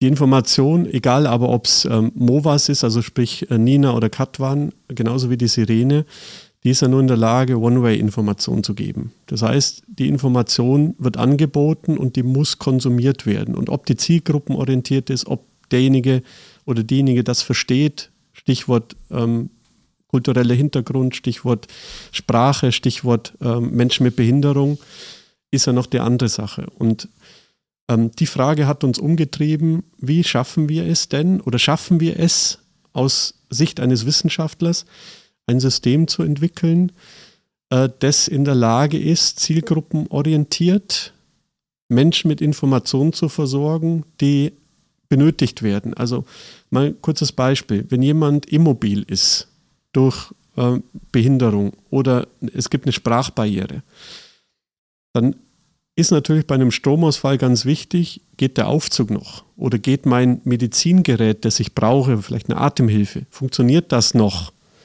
Und wenn nicht, wie bekomme ich jemanden hierher aktuell, der mir hilft, am Überleben, am, am Leben zu bleiben?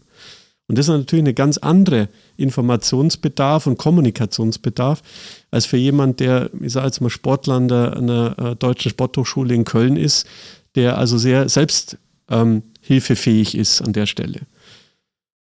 Die aktuellen Kommunikationskanäle bilden diese Diversität nicht ab.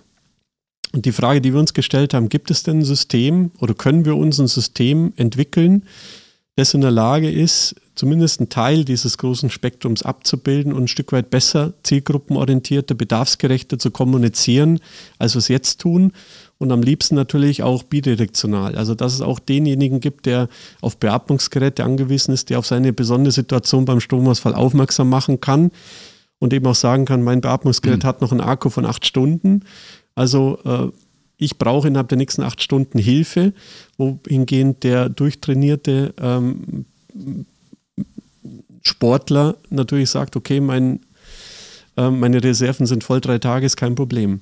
Also da greifen wir an und greifen auch ein ganz aktuelles Thema auf, wofür es momentan keine Lösung gibt. Interessant, auch so das Internet der Dinge äh, kann ja auch so ein bisschen weiterhelfen, wenn die Geräte vielleicht einfach etwas vernetzter sind und Warnungen oder was auch immer ausgeben könnten. Wäre jetzt so meine Idee, wo ich jetzt mal. Ich muss sagen, ich finde allein schon, wenn man drüber spricht, äh, kommen ja schon wieder so viele Ideen, die einem mhm. dann so mhm. reinschießen. Also Wissenschaft ist wirklich sehr spannend. Ähm, ich habe mich da ja auch im Rahmen von Masterarbeiten, haben wir jetzt auch schon durchgekaut, intensiv mit beschäftigt. Ähm, wie ist das denn? Also ich weiß, dass Sie sich ja mit psychometrischen Einstellungstests auch auseinandersetzen und das ist etwas, was ich persönlich zum Beispiel auch wieder nur aus der bekannten Luftfahrt kenne. Und ähm, was ich festgestellt habe, ist, wenn man sich irgendwie so mit Piloten unterhält, ähm, Das sagen ja auch immer die, äh, die, die diese Tests machen. Wir suchen so einen bestimmten Typen, diesen Piloten. Und wenn man dann so Piloten trifft, merkt man irgendwie, das sind auch irgendwie alles so die gleichen Typen. Also natürlich der eine ist größer, kleiner, aber so vom Humor und vom Auftreten und von der Mentalität alles die gleichen Typen.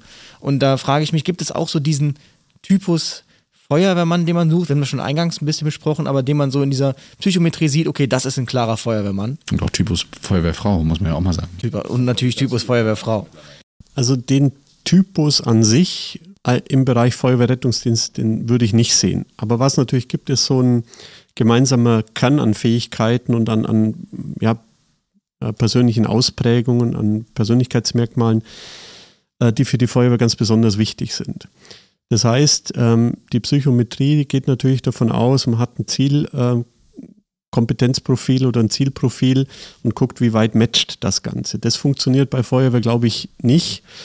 Was aber schon ist, wenn man sich das, ähm, das Psycho, also das, den, den, das Potenzial, äh, die Potenzialeinschätzung anguckt, äh, wenn man sich die anguckt und sieht dann besonders hohe Ausschläge im Bereich der Teamfähigkeit, im Bereich hoher sozialer Kompetenz, ähm, und dann eben guckt, ob das quasi, es ist ja so, da sollen ja auch nicht immer wieder ganz große, äh, ähm, also hohe Werte erzeugt werden, sondern es soll ja so in einem, in einem überdurchschnittlichen Mittelmaß liegen.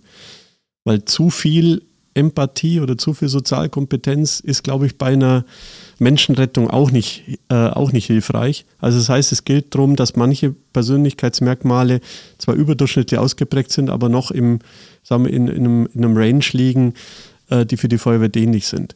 Aber dann gibt es andere Bereiche, ähm, wo wir sagen, da legen wir weniger Wert drauf, ähm, weil wir sagen, wenn es um, um manuelle Fähigkeiten geht oder wenn es um, um äh, bestimmte kognitive Fähigkeiten geht, das können wir auch im Laufe der Ausbildung entwickeln. Das ist nicht das Thema. Also den einen, das eine Profil, glaube ich, da bin ich auch überzeugt davon, wird es nicht geben. Aber wir gucken uns natürlich schon auf die, auf, in die Ausprägungen an. Ähm, das ist aber jetzt der Part Rekrutierung. Wenn wir jetzt noch ein bisschen weitergehen, wir äh, entwickeln gerade ein, ein, System, um das auch in der Mitarbeiterentwicklung einzusetzen. Weil ich hatte ja schon anfangs gesagt, wir sind äh, bunt, wir sind vielfältig, wir sind generalistisch unterwegs und deswegen sind wir natürlich auch vielfältig, was die Fähigkeiten angeht. Fähigkeiten heißt aber auch, dass man individuelle Förderung äh, äh ähm, in irgendeiner Form anbieten sollte auch und, und das wollen wir auch. Deswegen sind wir gerade dabei, im Rahmen der Personalstrategie, Personalentwicklungskonzept, äh, die Möglichkeit eine Potenzialeinschätzung mit einzubeziehen, um eben dann auch äh, Menschen gezielt zu fördern in ihrer persönlichen Entwicklung. Also einerseits Rekrutierung, wo ähm, Psychometrie äh, eine Rolle spielt, aber eben dann auch in der Personalentwicklung. Das sind aber im Prinzip zwei verschiedene Zielkorridore, die wir damit verfolgen. Aber das wird immer, gehe ich jetzt mal von aus, nur so ein Hilfsmittel bleiben. Also in der Luftfahrt ist es ja wirklich so, wenn man nicht matcht, dann ist man raus. Dann kann man so nett sein, wie man möchte. Ähm, dann passt das nicht. Aber das wird lediglich dann als Hilfsmittel betrachtet, zusätzlich zum Gesamtpaket, das der Bewerber dann oder der Mitarbeiter abliefert. Ja, definitiv. Also das soll uns helfen, eine Auswahlentscheidung zu treffen, aber es trifft keine Auswahlentscheidung. Das heißt, deswegen, also wir, wir sind gerade noch in so einem Pilotversuch. Ähm, wir steuern jetzt gerade nach, ähm, aber unsere Erkenntnis ist, dass wir definitiv niemanden nur, nur alleinig wegen dem äh, Online-Test äh, nicht mehr zulassen. Ähm, ähm, der, der, der, der Punkt, glaube ich, ähm, der bei der Feuerwehr immer, immer schon wichtig war und auch aus meiner Sicht immer wichtig bleibt, ist der persönliche Kontakt. Das heißt, dass eine Auswahlkommission, dass da Menschen sind, mit einem großen Erfahrungsschatz, mit einem Systemwissen der Feuerwehr Köln und sich dann im Dialog mit dem Bewerberin, mit dem Bewerber dann wirklich ein eigenes Bild macht. Und ich glaube, das ist äh, eine Situation, die wir nur ergänzen können durch die Online-Tests oder durch die Psychogramme. Das Schöne am Podcasting und auch an diesem ganzen Networking, was ich jetzt so in einem Jahr äh, mitbekommen habe, ist, man kriegt super viel mit, man kommuniziert miteinander und man hört auch so, was äh, in anderen Städten so abgeht. So habe ich ja gehört, dass hier ähm, jetzt ähm, elektrische Fahrzeuge kommen sollen. Und äh, darüber unterhalten wir uns oben tatsächlich auch schon sehr oft, weil ich selbst fahre auch ein hybrides Auto, bin dann auch schon auf die Idee gekommen, warum macht man das nicht mit Rettungswagen? Ähm, ähm, ist aber man durch Wasserstoff, finde ich, vielleicht sogar noch eine resilientere Alternative Perspektive bezüglich auch vielleicht der Infrastruktur, aber auch der Möglichkeit? Also das äh, Umstellen der Mobilitätstechnologie für Einsatzfahrzeuge ist ein Riesenthema. Und da bin ich auch der Meinung, da sind noch viele Fragen offen, die also auch wieder Gegenstand Forschung und Entwicklung sein müssen auch. Die großen Märkte sind natürlich nicht die Einsatzfahrzeuge, sondern es ist die Individualmobilität. Deswegen sind wir da sicherlich eine Nische. Aber welche Technologie die beste ist, das kann ich heute nicht abschätzen. Wir versuchen einen ersten Schritt in dieses Thema zu gehen, indem wir einen vollelektrischen Rettungswagen und ein vollelektrisches NEF ähm, äh, beschaffen. Da kommen schon die ersten Probleme auf. Ähm, wie groß ist die Akkuleistung? Wie lange und wie mit welcher Reichweite kann ein RTW voll elektrifiziert fahren? Was passiert, wenn der Akku leer ist? Wie sieht die Ladeinfrastruktur aus? Und das sind genau die Fragen, die man ähm, auch im Sinne der Härtung der eigenen Prozesse, also sprich, wie funktioniert das unter Last, unter Einsatzlast, wie, wie, wie kann man das organisieren? Wir wissen es ehrlich gesagt noch nicht. Müssen wir jetzt als Frage formuliert, müssen wir an jeder äh, Notaufnahme jetzt eine Schnellladesäule packen, dass die 20 Minuten, wo der Patient in die Notaufnahme kommt, das Auto zu 40 Prozent geladen wird, weil wir dann sofort wieder auf Status 1 und weiter sind. Äh, genauso wie. Ähm, was, was, technisch jetzt nicht so unmöglich wäre, oder? Da mal schnell einen Stecker ran und dann. Also man muss es nur bauen, ne? ja. um das zu schaffen. Ne? Es gibt ja die Schnellladesäulen, aber man muss auch die Geräte dafür schaffen, die das eben können. Also, also die Technologie gespannt, ist da, mhm. aber die Frage ist eben, reicht das aus? Also genau. reicht es organisatorisch aus, 30, 40 Prozent zu laden? Mhm. Und ist er dann, äh, ist, also in wie viel Prozent der Fälle kommt es vor, dass der Akku wirklich grenzwertig geleert wird, äh, weil wir einfach gar keine Zeit hatten zum Laden beispielsweise. Mhm. Das sind so, wie soll ich sagen, so, so organisatorische Themen, die natürlich unter den Rahmenbedingungen, die wir gerade technisch haben, möglich ist. Aber wenn man sich nochmal einen Schritt weiter geht, ich bin immer ein Freund davon, die Dinge vom, vom Ende her zu denken. Was haben wir für Einsatzszenarien? Wofür brauchen wir Technologie? Und da sehen wir sehr schnell, dass äh, Elektromobilität in der heutigen Form nicht die Antwort auf eine Frage ist, was tun wir bei Großschadensereignissen, die also ähm, äh, die Leistungsfähigkeit der Feuerwehr über einen längeren Zeitraum förder, äh, fordert. Ähm, was tun wir bei Stromausfall? Was tun wir wie im Ahrtal oder in, in der Erftstadt, wenn Infrastruktur gar nicht mehr zur Verfügung steht? In jeder Form. Ähm, unsere aktuellen Versorgungssysteme sind nicht ausgelegt, Infrastruktur zu kompensieren, auch E-Mobilität. Natürlich könnte man sich überlegen, wir kaufen uns irgendwo ein Lithium-Ionen-Speichersystem mobil, das wir in die Einsatzstelle stecken und dann alle Einsatzfahrzeuge andocken. also denkbar ist vieles, aber bringt es uns wirklich der Lösung weiter? Und ich bin der Meinung, dass E-Mobilität eine Brückentechnologie ist. Das ist ein erster Step, aber nicht der letzte. Was der letzte Step sein kann, ist, wir man kann ja über Biofuels, Synthetic Fuels nachdenken, die nachhaltig produziert werden. Problem ist, die immer noch Emissionen äh, äh, freisetzen, was für eine Stadt in Köln und für andere Städte natürlich immer ein dauerhaftes Problem sein wird. Alternativen Wasserstoff könnte ein Thema sein. Da ist halt die Versorgungslogistik momentan das Thema. Ähm, es gibt Ansätze in, in, in Forschung und Entwicklung, wie ähm, quasi Matrixstoffe entwickelt werden, um Wasserstoff chemisch zu binden, um dann quasi den Wasserstoff händelbar zu machen, also in Gelform oder in, in anderen Speiensystemen. Weil sonst wahnsinnig instabil, ne? Ja, genau. Das heißt nicht umsonst Knallgas. Mhm. Also das sind, das sind die Themen, da muss noch aus meiner Sicht äh, viel Forschung und Entwicklung passieren, damit wir hier eine Einsatztauglichkeit haben. Und wie gesagt, mein Job und das ist auch das, was uns alle umtreibt, ist ja nicht bloß den Regeleinsatz anzugucken, sondern eben auch den Einsatz, der selten ist, der uns aber auch technologisch fordert. Und dafür braucht es eine Lösung. Und wenn man sich heute den Markt anguckt, es gibt gute, gute Ansätze. Also mein Amtsleiterfahrzeug ist auch ein E-Fahrzeug. Ähm, ich fahre ähm, die Strecken innerhalb der Stadt fahre ich äh, komplett äh, e-mobil. Aber für lange, äh, für lange Dienstreisen ist das nichts. Also das ist schon eine Erkenntnis, ähm, äh, wo, ähm, wo man einfach auch die, die Grenzen des aktuell Machbaren eben auch sieht. Für Einsatzfahrzeuge, es gibt natürlich von Herstellern äh, Großfahrzeuge mit, mit E-Mobilität, mit Hybridmobilität. Äh, sicherlich ist es wichtig, damit Erfahrung zu sammeln. Aber die Frage ist eben, was passiert, in einem 12, 24, 72 Stunden Zeitfenster?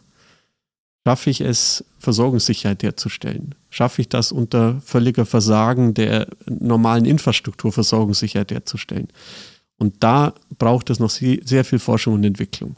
Wir wollen den ersten Schritt machen, Erfahrung sammeln, Handlungsfelder aufzeigen und dann eben auch mit dem Institut für Schutz und Rettung genau auch die Fragen versuchen, auch in eine Forschung und Entwicklungsprozesse einzuspleißen. Das ist das, was uns natürlich auch äh, umtreibt, weil letztendlich die Klimaanpassungsstrategien, die Nachhaltigkeitsziele, die strategischen Rahmenbedingungen, die deuten alle in die Richtung, dass natürlich der Verbrenner in der heutigen Form keine Zukunft mehr hat.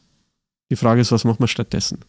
Ich bin auf jeden Fall gespannt, was da noch so bei rauskommt, weil ich auch immer sage, also wir sind also die Feuerwehr ist ja eine kritische Infrastruktur und da muss man dann eben mit so einem Unwetter rechnen. Oder alle RTWs wollen jetzt gleichzeitig laden oder alle rollen durch. Das ist ja nicht, dass man sagt, ja gut, dann wenn es kalt ist und ich bin privat irgendwo, dann fahre ich einen Tag später oder so, wenn es wieder wärmer ist. Also das geht ja einfach nicht in einer kritischen Infrastruktur. Deshalb bin ich auch gespannt, was das Institut für Schutz und Rettung dann noch entwickeln wird. Und äh, wir haben also so viele Fragen hier noch, noch stehen, wo wir schon so in die Tiefe gehen könnten. Wir könnten, glaube ich, nur eine Folge über dieses ähm, Institut für Schutz und Rettung machen. Aber wir müssen ja, weil wir ja auch aus dem Rettungsdienst kommen, noch mal ganz kurz über den Rettungsdienst sprechen. Und ähm, Sie haben jetzt auch schon sehr viel ähm, von Feuerwehr gesprochen, auch von den strategischen Entwicklungen. Und da stellt sich ja die Frage, wie viel Einfluss haben Sie denn überhaupt auf den Rettungsdienst? Ist das überhaupt in Anführungsstrichen Ihre Baustelle? Oder ähm, würden Sie sagen, nee, das ist Zuständigkeit ärztliche Leitung? Und wie bewerten Sie auch jetzt dieses neue Berufsbild Notfallsanitäter, auch unter dem Kontext, dass ähm, Feuerwehrmänner ja jetzt ähm, hochqualifiziertes Fachpersonal sind? Das kann man nicht anders sagen. Die haben ja unter Umständen drei vollwertige Berufsausbildungen. Ähm, kann man das überhaupt noch bezahlen? So mal als, als, äh, als Ausblick. Und ähm, glauben Sie, dass man beide Berufe dann überhaupt noch in der Fülle denen gerecht werden kann? Also das sagen ja auch, glaube ich, so viele, mit denen man sich unterhält, die sagen, ich fahre heute Drehleiter, äh, übermorgen sitze ich auf dem LF und überübermorgen auf dem RTW. Das sind alles so viele komplexe Aufgabenbereiche, das kann ich eigentlich gar nicht mehr zu 120 Prozent, wie ich es eigentlich machen müsste, ähm, leisten. Also ähm, Rettungsdienst ist bei mir ein ganz großes Thema, ähm, weil in meiner Verantwortung natürlich auch der komplette Rettungsdienst liegt. Ähm, genauso äh, wie der Brandschutz und der Bevölkerungsschutz ist ähm, die Abteilung Rettungsdienst natürlich der Fachstrang, der den ganzen Rettungsdienst organisiert. Aber die strategischen äh, äh, Rahmenbedingungen, die Bedarfspläne, das ist natürlich eine Sache, ähm, wo wir ähm, und das ist mir persönlich ganz wichtig, wirklich die Synergie zwischen Brandschutz, Rettungsdienst, also Gefahrenabwehr aus einer Hand einfach auch ganz deutlich zeigen. Wir verstärken uns gegenseitig. Also für mich sind es zwei Seiten derselben Medaille. Es geht um Nothilfe, es geht um Patientenhilfe. Und ob wir das mit Schere Spreizer und mit dem Strahraum machen oder mit dem Defi und äh, mit dem ATW, das ist für mich zweitrangig. Wir machen das und wir machen das für den Patienten bestmöglich, wieder vom Ende her denken.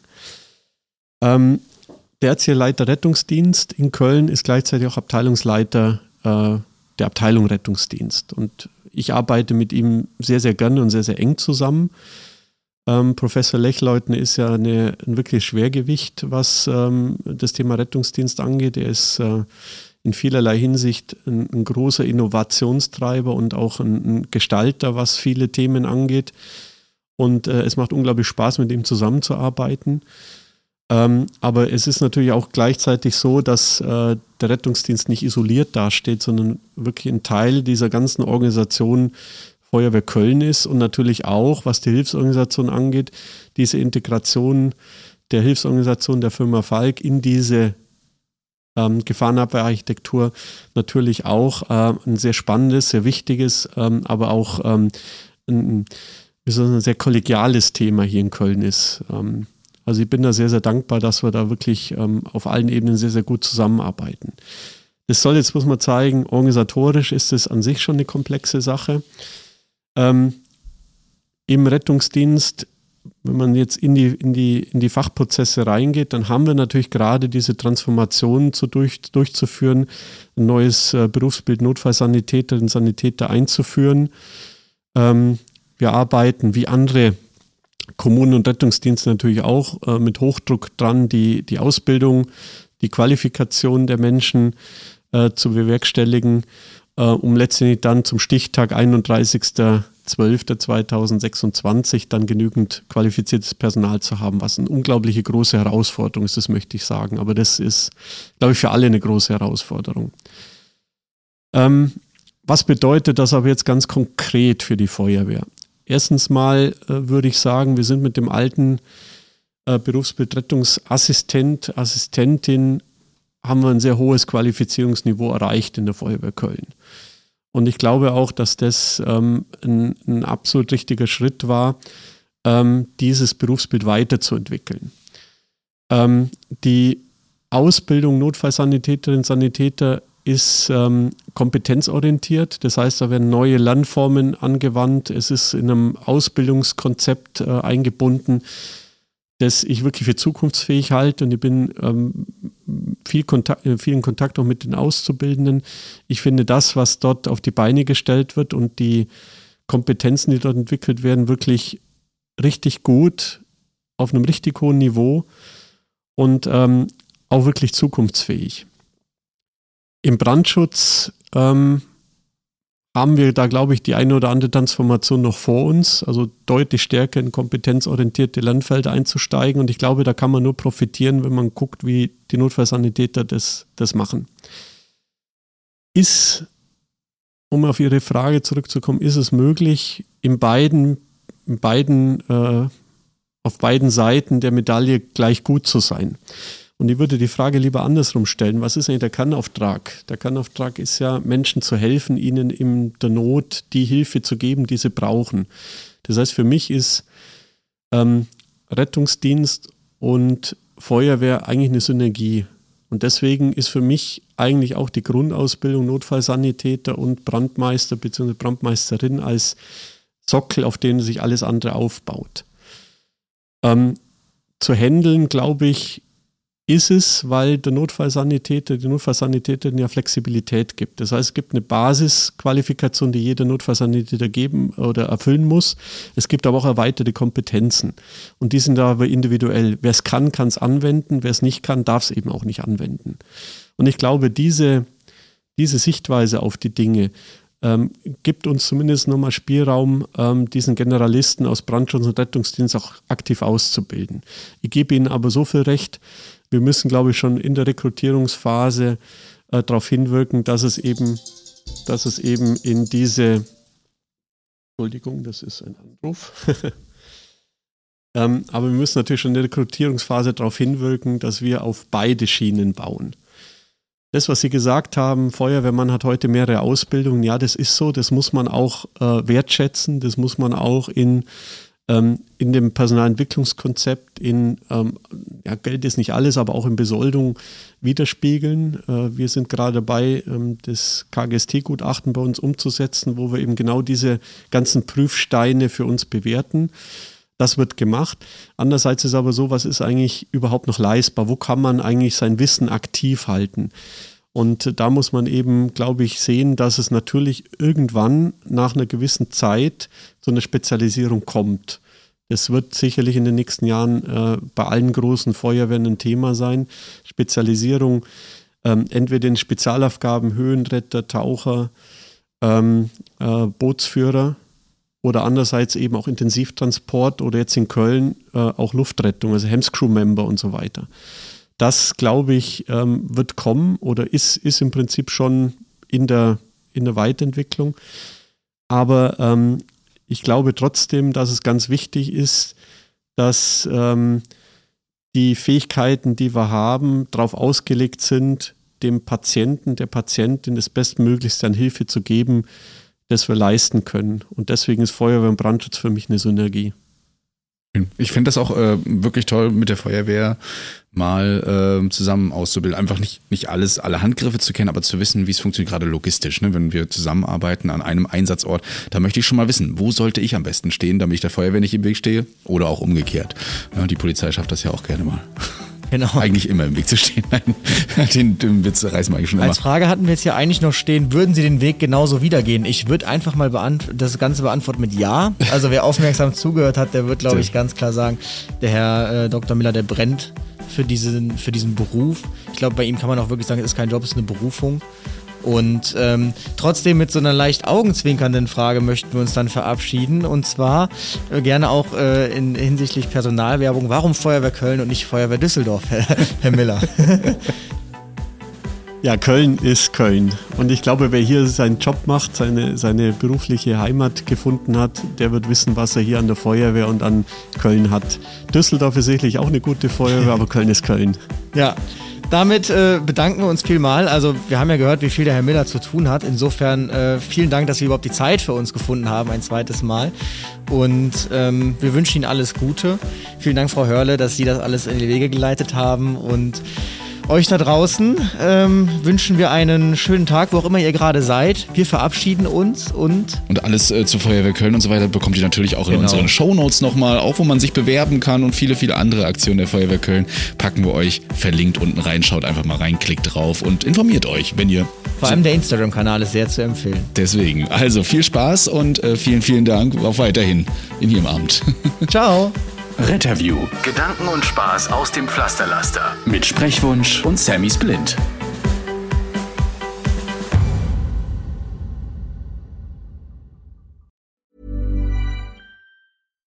Deserves the best, and there's no better place to shop for Mother's Day than Whole Foods Market. They're your destination for unbeatable savings, from premium gifts to show-stopping flowers and irresistible desserts. Start by saving 33% with Prime on all body care and candles. Then get a 15-stem bunch of tulips for just $9.99 each with Prime. Round out Mom's menu with festive rosé, irresistible berry chantilly cake, and more special treats. Come celebrate Mother's Day at Whole Foods Market.